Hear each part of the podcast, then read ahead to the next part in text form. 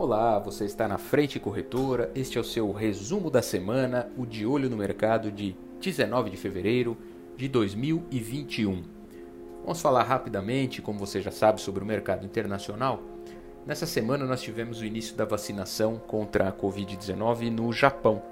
Né? E por ordem de prioridade, os funcionários dos hospitais de Tóquio foram os primeiros a serem vacinados isso equivale a mais ou menos 40 mil profissionais de saúde que estão recebendo doses desde essa última quarta-feira.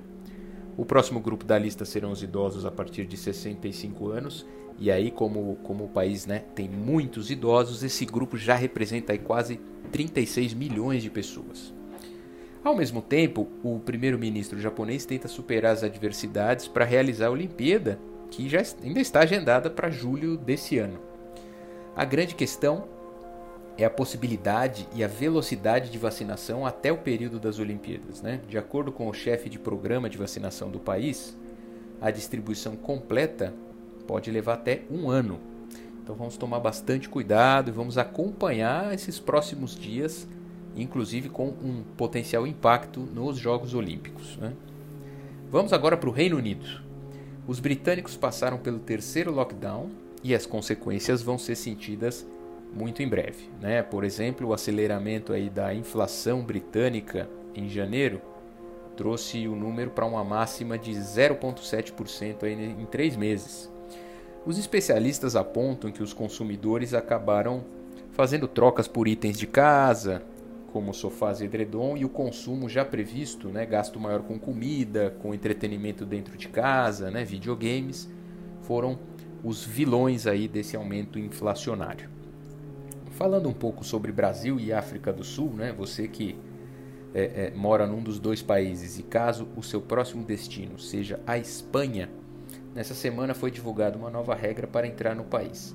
Para todos os brasileiros e sul-africanos, ao chegar na Espanha, você precisa fazer uma quarentena mínima de sete dias. Isso muito associado ainda à cepa amazônica e à sul-africana recentemente encontradas. Né? Vamos falar um pouco sobre o mercado nacional?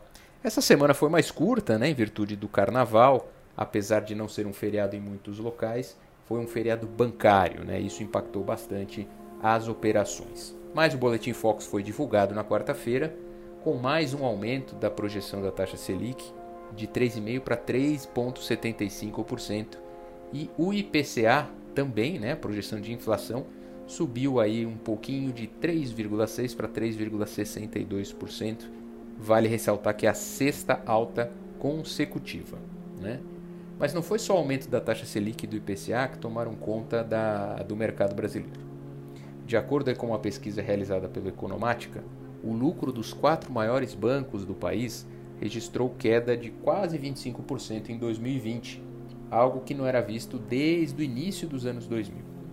O valor totalizou quase 62 bilhões de reais que representa com valores ajustados pela inflação, né, medida pelo IPCA, um recuo ainda maior do que o informado, que pode bater quase 27%.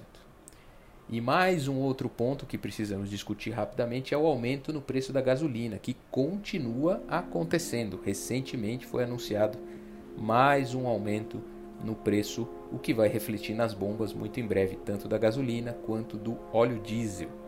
A inflação da gasolina mais do que dobrou na segunda prévia do Índice Geral de Preços, o IGPM, de fevereiro, segundo dados divulgados nesta quinta-feira pela Fundação Getúlio Vargas.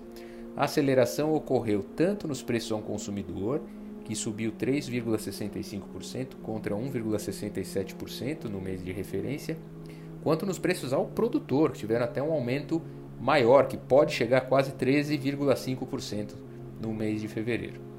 Falando rapidamente sobre o dólar, naturalmente, uh, no cenário contra o real dessa semana, tivemos a abertura do mercado na quarta-feira em 5,41 e hoje o dólar segue mais ou menos nessa mesma tendência, subindo 1, 2 centavos, baixando 1, 2 centavos, muito no compasso de espera da abertura da próxima semana. Então, fique sempre conosco, vá lá em www.frentecorretora.com.br barra blog e até o próximo resumo da semana.